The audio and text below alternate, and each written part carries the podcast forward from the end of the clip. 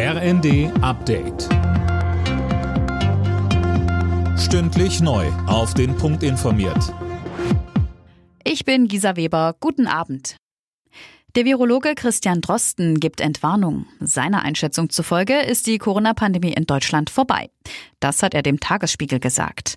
Hierzulande erleben wir gerade eine erste endemische Welle, so Drosten.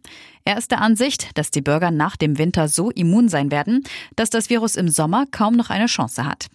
Bundesjustizminister Buschmann forderte daraufhin ein Ende der verbliebenen Corona-Schutzmaßnahmen.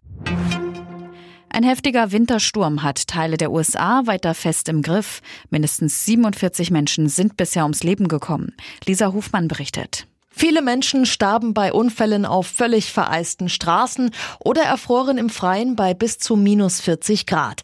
Die Stadt Buffalo an der Grenze zu Kanada ist von der Außenwelt abgeschnitten. Meterhohe Schneeverwehungen machen ein Durchkommen unmöglich.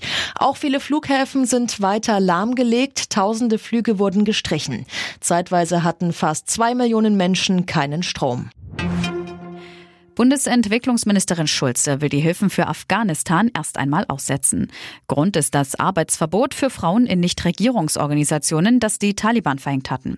Schulze betonte, ohne weibliche Beschäftigte können Organisationen ihre Arbeit in vielen Bereichen nicht fortführen. Kritik kommt auch von den Vereinten Nationen. Die UNO warnte davor, Frauen in Afghanistan systematisch von allen Aspekten des öffentlichen und politischen Lebens auszuschließen.